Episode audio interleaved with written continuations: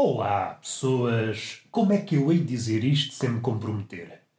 Vamos lá utilizar aqui uma técnica muito utilizada pelo comum dos mortais, que é o tipo de pessoa com o qual eu convivo. O típico imortal a existir é muito esquivo, que é uma coisa que eu não percebo. Eu também não percebo muitas coisas. Não é um bom ponto de partida para um raciocínio. Ah, é uma coisa que eu não percebo. Pronto, mas és, és o Roberto, és um tipo com a cabeça apinhada de dúvidas. Mas vamos lá findar esta parte, senão a pontinha solta vai-se embora. Eu não percebo o porquê de o imortal ser esquivo. Vamos partir desse pressuposto que há imortais e, a título de exemplo, vamos elencar aqui o mais ilustre dentre eles, que é o Senhor Deus. O Senhor Deus a fazer fé, que é uma expressão macaca para utilizar aqui, ainda mais quando o intuito do palavreado é fazer escárnio, mas Deus, a ser imortal, a ser omnipotente, é um tipo que aguenta bem, tem um bom lombo para apanhar com piadas. Se o mortal é claro, estou-me a esquecer que estamos no século XXI e ninguém tem cabedal suficiente para apanhar uma piada. Nós apanhamos com uma piadinha, ui, até parece que a nossa temperatura começa a oscilar macacamente. Que é como quem diz, descandamos para a doença. Ou pelo menos é essa a ideia que passamos aos outros. Lançam uma piada contra nós, nós, que antes da piada dávamos ares sermos invulneráveis heróis, damos uma piada que não nos beneficia, que é, é mais ou menos essa a natureza de uma piada. Antigamente era assim, hoje a piada só faz carícias. A piada antigamente era uma fera e hoje chega ao alvo um gatinho. É essa a transformação. Antigamente era a piada dava-se no sentido inverso começava com ares de gatinho e quando chegava ao fim, à punchline, revelava-se uma fera, um leopardo. E o leopardo porquê? Porque o leopardo é uma criatura que está na fronteira entre aquilo que o homem era e aquilo que o homem depois foi tentando ser. Vou explicitar antes o homem, ou antes de ser homem, era um ser das árvores que vivia nas árvores, na segurança das árvores mas certo dia, algum símio olhou para a savana. Engasguei Para a savana, esse sítio mais descoberto, mais aberto, essas planícies infindáveis, e verificou que lá havia uma coisa muito apetecível, que era a carne. Lá foi o homem em direção à carne. Entre uma coisa e outra havia o leopardo. O leopardo tanto está nesse sítio aberto como é um felino que sobe às árvores. Por isso é uma criatura da fronteira, um portageiro, um bicho que se intrometeu entre a evolução do homem. É claro que estamos a falar de um ponto de vista quer literal, quer metafórico, porque uh, não tenho cabedal para enfrentar leopardos literais. Leopardos metafóricos, depende, se a minha cabeça não estiver bem, também não estou capaz para enfrentar leopardos, leopardos metafóricos. Vários passinhos atrás, o cabedal atual não está à altura da piada. Faz com que a piada contemporânea seja o avesso daquilo que era antigamente. Começa, antigamente começava como gatinho, acabava em fera. Hoje acaba, começa como qualquer coisa, não é o contrário, também não começa como leão, não. Senão, a ser, a começar como leão e acabar como gato, é um leão entre aspas. Começa como um leão enjaulado e liberta-se quando a domesticação é concluída e acaba como um gatinho. É mais ou menos assim que se processa quer a comédia, quer todos os tipos de arte. O Narciso tem algum receio que apareça um gatinho muito avesso à domesticação e lhe lança as unhas e pratique coisas não muito boas para a imagem, tais como arranha-delas na cara.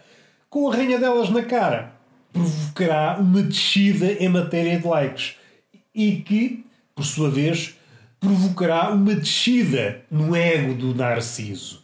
pode escambar até ao suicídio. Vejam como! Um gatinho com as unhas de fora pode provocar o descalabro, que parece já quase uma forma poética de escrever o episódio anterior, que foi em grande parte tratar do tema alegre que é o Sporting atual. O Sporting atual, que é como quem diz, atual, o passado e o futuro, porque o, o Sporting é aquela marca, aquela marca que se mantém constante, mas é uma constância que não nos alegra.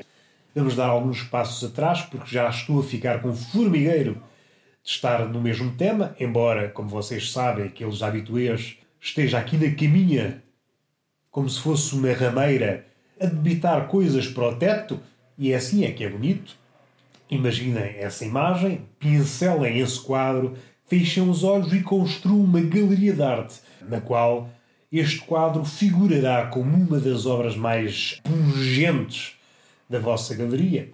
Os vossos neurónios acudirão a essa exposição como se fossem turistas. Fitarão o quadro com um ar estupefacto e dirão: Que merda é esta? Que merda vem a ser esta na cabeça deste rapaz? Perguntam eles, e perguntam muito bem, porque os neurónios são seres que estão sempre a questionar, ou pelo menos resulta o conjunto dessas sinapses, desses mini relâmpagos, resulta uma pergunta, que é, em dias de festa não quer dizer nada, porque uma pessoa em dias de festa leia-se dias do século XXI. O que é que nos interessa? Qual é o valor de uma pergunta nos dias de hoje? Nenhum. Até passamos por parvos. Calha bem porque para mim é um dom. Há aqueles que se esforçam para parecer parvos, e não eu, sai-me naturalmente. E nesse particular destaco-me. Devemos dar uns passinhos atrás. Quer dizer que o coronavírus está a levar este país à maluquice. Tomei conhecimento que há pessoas que gastam milhares numa ida ao hipermercado. Que, num princípio de qualquer coisa que segundo os dados, que não sabemos, são os, ah, os dados estão lançados, mas quem é que lançou os dados? Isto é um jornalista atual. Ah, os dados estão lançados, é tudo o que sabemos. O jornalista, que é uma entidade que antigamente tinha o, o dever de nos informar e tentar, tanto quanto possível, aproximar-se da verdade. Hoje em dia, ninguém quer saber da verdade porque a verdade não vende. A mentira promove o boato, aquela comichãozinha, aquele aquele palpite promove o palpite, promove o clique e tudo isto somado dá coisa nenhuma, mas também dá dinheiro para a imprensa. Entre aspas, aqui vamos utilizar aspas, porque a imprensa, se tiver em conta aquilo que já foi, e dando um passinho atrás para dar assim um movimento na anca, se lembrar de satiristas como, como essa de Queiroz ou outros que, que existiram em várias alturas e em vários lugares do mundo, sempre se queixaram que o jornalismo era o parente pobre da, da arte, enquanto em comparação, por exemplo, com a literatura e, e muitas vezes uh, escarneciam da falta de rigor, mas não estariam preparados para viver num século como o nosso. Isto, hoje em dia, dizemos qualquer coisa para alarmar, sem informação nenhuma, sem enquadramento nenhum, sem contexto nenhum. Morre uma pessoa, mas quando comparado com o quê? Mas para cá, epá, mas a taxa de mortalidade é morre uma pessoa, pronto, já ninguém sai de casa. Vivemos numa época em que há uma pessoa que tosse num sítio remoto em Portugal e fecha-se o país. Não, vai-se fechar o país que eu não estou para ficar constipado. Que é uma atitude humoristicamente saudável, mas do ponto de vista de quem se esperava uma atitude razoável, é pá, deixa um bocadinho a desejar. Porque às tantas, imaginando um cenário de guerra, alguém diz: opa, ouvi dizer que há uma miragem de uma faca numa determinada rua pouco movimentada. Se calhar não era descabido decretarmos o recolher obrigatório daqui em diante, durante meses. Se calhar, para prevenir. E as pessoas alinham. O que é que as pessoas preferem? Uma coisa lógica ou uh, um boato Claro que preferem um boato, porque o boato é mais tragável, é mais mastigável. Faz-nos ir longe. Porque o que é que adianta grandes avanços da ciência se depois não conseguimos mastigar esses avanços? Por exemplo, a relatividade e a mecânica quântica. Essas coisas não entraram no senso comum, porque, sobretudo, a mecânica quântica foge ao senso comum e há aquilo que chamaríamos lógica, ou aquela lógica mais imediata. E então não entrou. Por isso, essa questão da lógica tem que ter lógica, não tem que ter lógica. Epá, é um bocadinho. Às vezes faz-me como chão. A lógica leva-nos até determinado sítio e depois há mundos em que a lógica, pelo menos a lógica mais dominante, não se aplica. Não, não, não. As leis têm algum. As leis têm uma província em que são aplicáveis e outras não. Cada mundo tem as suas leis. Isto tanto é válido para os Estados, para os vários Estados dos Estados Unidos, até parece uma brincadeira, um trava-línguas, e é válido para, para vários reinos do conhecimento. Mas já me perdi, o que eu queria falar é da imortalidade e do facto de ele ser esquivo e uma coisa não está ligada à outra, mas já vamos a isso, eu não me esquecer. Este estado de maluquice que está a ocorrer a passos largos está-me a deixar preocupado preocupado porque é preciso muito pouco atualmente para isto descambar. Imaginem, ninguém faz o enquadramento quando comparado, por exemplo, com uma gripe ou com outros surtos de. Se compararmos este coronavírus com outros antigos alarmes, que todos os anos parece que há um, que é, é uma moda, todos os anos há uma possibilidade, há uma tentativa de pandemia que normalmente sai gorada. Mas como sabem, há uma frase, não sei, não sei de quem é, mas a ideia dessa frase é que nada muda, apenas se torna mais subtil. Uma ideia ou um movimento não desaparece, apenas se torna mais subtil e nesses períodos, por vezes, onde está adormecido, aperfeiçoa-se e quando retorna, tenta não cometer os mesmos erros. E é o que me parece com estas vagas ou estas promessas de pandemia, que é uma coisa alegre não se cometem os mesmos erros, ou, ou podemos ir por aí. Já aparecem aqueles empreendedores que dão ênfase, estão a explicar uma coisa e depois dão muito ênfase no ou. Ou, ou, pronto, já foi disparatado. Ou a nossa relação com a segurança, com a informação, alterou-se uh, estupidamente. E estupidamente aqui tem várias leituras estupidamente de muito e estupidamente estúpido. Acho que foi as duas coisas e isso só nos deve encher de alegria e também de tristeza. Mas de alegria porquê? Dizem, ah, a polissemia das palavras está morta, hoje entendemos tudo de forma literal. Oh, olha, instintivamente não é assim que as coisas acontecem. Fazemos as coisas de forma copiosa e de forma estúpida. Mais uma vez, esses críticos de arte, esses alarmistas da erudição não têm qualquer relação com o mundo real. Bandidos, não percebem nada do mundo. Dando um passinho atrás, está tudo perdido. Que é assim como as coisas são para não alarmar as pessoas. Não existe alguém que faça um contexto de dizer, por exemplo, a gripe provoca não sei quantos mortos em comparação com esta, esta nova vaga, esta possível pandemia as coisas são assim. Para as pessoas é, terem algum enquadramento. É claro que eu estou aqui a partir do princípio que esse enquadramento iria facultar às pessoas uma segurança. Porque isso é outra coisa. A nossa noção de segurança também se modificou e expande-se estupidamente. Porque antes o que era seguro estar rodeado de feras no antigamente, naquela altura em que o homem se estava a depilar para, para ganhar o estatuto do Homo sapiens, estar rodeado de feras, ok, motivava alguma tranquilidade, não, não motivava. O que é que acontecia?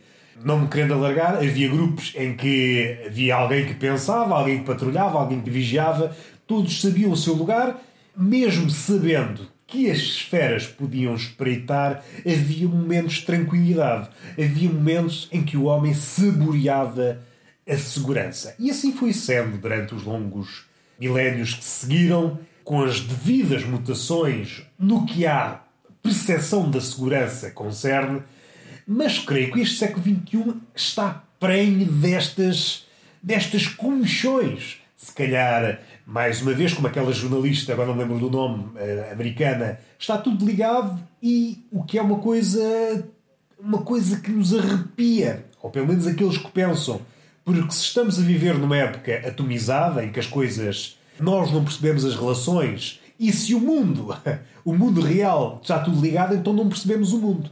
E é isso é que é triste. As alterações climáticas estão ligadas à política, à economia, essas coisas. Nós só percebemos uma coisa, não estamos a perceber nada. Ou, ou melhor, só vemos uma coisa ou parte dessa migalha, não estamos a perceber o bolo. Ou melhor, fazer a engenharia reversa olhar para a migalha imaginar como é que seria o bolo antes dessa migalha é um exercício muito difícil. É muito mais fácil olhar para o bolo e perceber como é que será a migalha do bolo. Até porque as migalhas não diferem assim muito umas das outras. Há-me perdido essas analogias. Dando assim um passo atrás e gigando outra vez a anca. O que é que interessa dizer? Há um aumento de. Há aqui uma tentativa, uma tentativa de vender esta ideia de pandemia. Vai sendo a pouco e pouco conseguido. Pode não ser nesta vaga, pode não ser para o ano, mas daqui a dois ou três anos a coisa será atingida. Porque nós estamos, mais uma vez, a relação com a segurança tornou-se diferente. Traduzido assim para miúdos, nós tornámos caguinchas. Qualquer coisa é motivo de pensarmos: ai meu Deus, ai meu Deus. Por ai meu Deus, vou pincelar a coisa aqui com um episódio da Vila, uma coisa que há pouco referi numa crónica que escrevi é que a igreja, segundo me contaram, tem estado vazia. Talvez seja mais ou menos idêntica em todos os pontos do país, mas aqui, neste caso, é frequentada sobretudo por velhinhos. E os velhinhos, ao serem alarmados, bombardeados, que é mesmo assim, porque é de corona a seguir de corona, a seguir de corona, depois de Sporting, que é também outra doença, e depois corona, corona, corona, corona. É só isto que dá. É só isto que dá na televisão e assim também é. Uma pessoa procura uma certa biodiversidade, de ver outro tipo de animais na televisão e não está sempre a ver o mesmo animal. Dando um passo atrás, os velhos. Hoje então foi um caso exemplar, já não se vê velhos na rua. Os velhos que são, como vocês sabem, criaturas de hábito. Ah, o homem é uma criatura de hábitos. Vamos lá ver, vamos lá fazer a destrinça. Se o homem é criatura de hábitos, então o que é que é um velho? Um velho cumpre religiosamente as coisas que acha que deve fazer na vida.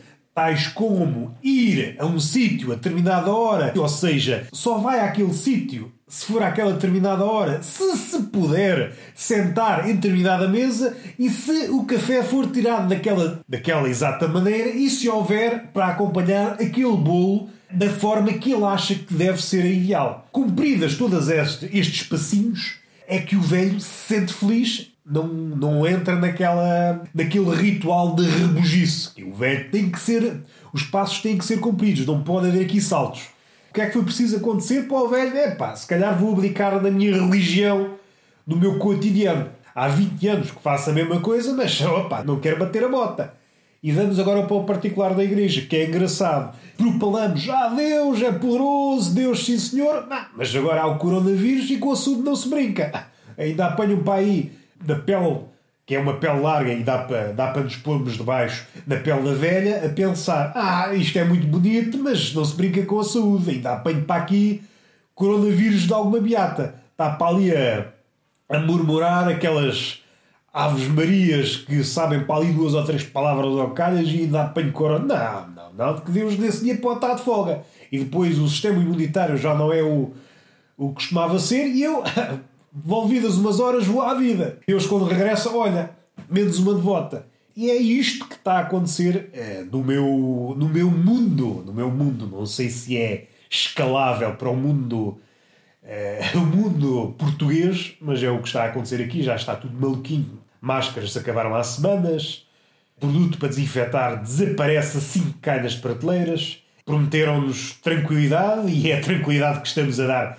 Cada país conseguiu receber o coronavírus com alguma dose de pânico e de alarme, Portugal, olhando para os outros, ah, não somos diferentes e vamos, olha, vamos fazer all-in. Antes de haver um caso de coronavírus já estava tudo maluco. Então agora, com, salvo erro, são oito, já está tudo maluco da cabeça. Só falta pessoal andar aí aos tiros e pessoal a vender, que é o que vai acontecer. Pessoal que vai romper com os estoques do, dos supermercados hipermercados e começa a haver aí uma, uma clandestinidade de pessoas a venderem na candonga massas e feijão e latas de atum. É, vamos encontrar aí na rua pessoas a vender latas de atum por preços exorbitantes. Ah, tenho aqui uma latinha de atum, você quer, amigo? São 500 euros. É pá, 500 euros não. 500 euros não, isso não dá. Vou comer antes terra. Comer raízes. Se os meus antepassados comeram raízes e merdas aí da, da terra, vou comer isso. Se morrer, olha, pelo menos morro saudável é o tema do momento, é o tema quente, é o tema que me faz mexer tudo, me faz mexer o mundo. O coronavírus é o gasóleo que faz mover o motor português. Indo ao tema inicial, Não percebo o porquê do imortal se esquivar. Então, se ele é imortal, tem medo de quê? Então, se o mortal dá o peito às balas, ou pelo menos assim o diz, porque é que o imortal, e Deus à cabeça, é tão esquivo? Não me convencem com aquela treta da omnipresença. Ah, ele está em todo o lado. Podemos utilizar para defender Deus. Se eu quisesse, também posso defender Deus, porque eu também tenho miúdo para tal.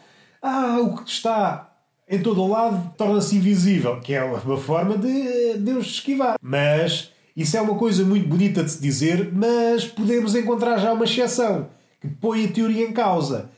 Eu, quando vou à praia e sou cercado de tetas, não é por isso que as tetas se tornam invisíveis.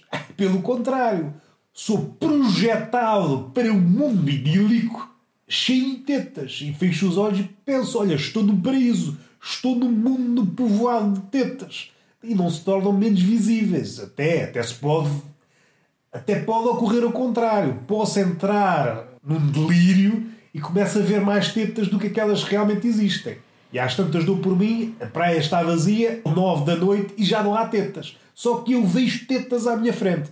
Aquela história de se está em todo o lado torna-se invisível, é pá, temos de ter cautela com essa frase, está bem? E não se verifica. Se não se verifica com tetas também não me parece que se verifique com Deus. Porque eu não sei a hierarquia das coisas. Também quem sou eu para, para estar aqui a hierarquizar as coisas? Por uh, Deus debaixo das tetas. Tetas lá em cima e a seguir Deus. Supondo que é assim. Eu não quero estar aqui a ofender as tetas nem a ofender Deus. Mas, supondo que Deus vem em segundo lugar nessa hierarquia da importância, não parece, lá por estar em segundo lugar, que se torne invisível. E para isso era preciso estar no fundo da tabela. Vamos ter alguma cautela e vamos presentear as pessoas que dizem essas frases com uma bela bufetada. Alguém diz isso, vocês, bufetada na cara e a pessoa, então, aqui, comigo não, comigo não. Mas vamos dar um passinho atrás. Então Deus é omnipresente, é omnipotente, pode tudo, pode tudo. Mas é pá, se calhar não me vou, não me vou meter com esta gente. Ou então, aqui é que eu me inclino, não é tanta coisa se Deus existe ou não existe. Ele se calhar existe, mas o que sucede é algo parecido aos poetas. Aqueles poetas que começam a escrever muito cedo. É pá, tenho o nariz todo entupido. Vou ter que acabar isto aqueles poetas que começam a escrever muito cedo, editam muito cedo e depois mais tarde têm vergonha daquilo que escreveram. Acho que aconteceu mais ou menos a mesma coisa com Deus. Deus criou é, a juventude, criou isto tudo, criou o homem pensando que era a sua maior obra e agora volvidos esses milhares e milhares de anos, é pá, se calhar, enquanto poema, o homem deixa um bocadinho a desejar. Se pudesse, hoje amarfalhava a criação e punha no baú lixo como Deus não quer uh, interferir, isolou-se. Tirou uns milénios sabáticos para pensar no assunto. Vou defender, sou advogado do diabo de Deus, que é uma expressão engraçada para utilizar nesta situação. Sou advogado do diabo de Deus. muito engraçada esta expressão. Sou muito traquinas. Vamos finalizar. Já vos alarmei humoristicamente sobre o coronavírus. Falei de Deus, destes seres imortais que são esquivos não percebo porquê. Se uma pessoa que é franzida tem que se levantar de manhã, dar o corpo às balas, sejam elas figuradas ou literais, eh, o imortal só fica mal. Encontrei aqui uma teoria que justifica a ausência de Deus. Se a criação está ligada à arte, então compreendo a postura de Deus. Afastou-se porque tem vergonha da criação. Estamos bem, é o que importa. Deus está a fazer o seu caminho. Deus talvez seja poeta e se tenha suicidado temos outra via. Deus está morto, como Nietzsche disse, e outros disseram antes dele e depois, mas há sempre alguém mais célebre que diz e fica com a autoria. Deus suicidou-se. A criação está ligada à arte, à arte de poesia, e se Deus é poeta, está de alguma forma ligado à ideia de suicídio e chegou a um ponto e pensou: pronto, vou-me suicidar. Vou-me suicidar porque eu não sou capaz, não sou capaz de verter, não consigo dar vazão a esta paixão, a este vulcão que tenho dentro de mim, não consigo tornar legível este inferno que tenho dentro de mim. Estou todo entupido, tenho que acabar. Vamos só sumariar. Deus Atendendo a essa hipótese Nietzsche, em que Deus está morto, Deus é poeta, suicidou-se, também uma forma bonita. Resta esperar que alguém encontre a arca com os escritos póstumos de Deus. Pode ser que seja uma merda, pode ser que não seja, mas isso o tempo dirá. O tempo dirá se falar, porque se o tempo for afónico também não diz nada. Essa é outra questão. Vamos finalizar, falámos do Imortal e falámos assim o Lamiré do Leopardo. É uma criatura da qual falaremos mais tarde, se houver necessidade de fugir. Porque nunca sabemos. E hoje para amanhã acordamos num mundo povoado de leopardos e convém saber alguma coisa sobre o nosso predador. Finalizamos? Finalizo eu, vocês vão à vossa vida. Finalizamos, até porque eu já estou tudo entupido e já custa falar e possivelmente já não me estou a perceber porque eu estou a ser eh, abafado ou a ser eh, sabotado, é essa a expressão. Estou a ser sabotado pelo reino que me entope o nariz. Façam aquilo que têm a fazer, sigam no SoundCloud, no iTunes, deem estrelinhas, estou no Spotify, estou nesses sítios todos onde há podcasts, estou nas redes sociais, Instagram, Twitter, TikTok, essas cenas todas eu estou lá. Estou a fazer as vezes de Deus, estar em todo o lado, se bem que a eternidade é um passo gigante e eu tenho medo dos saltos. E o beijinho da bochecha e palmada semi-didática do rabo. Até à próxima!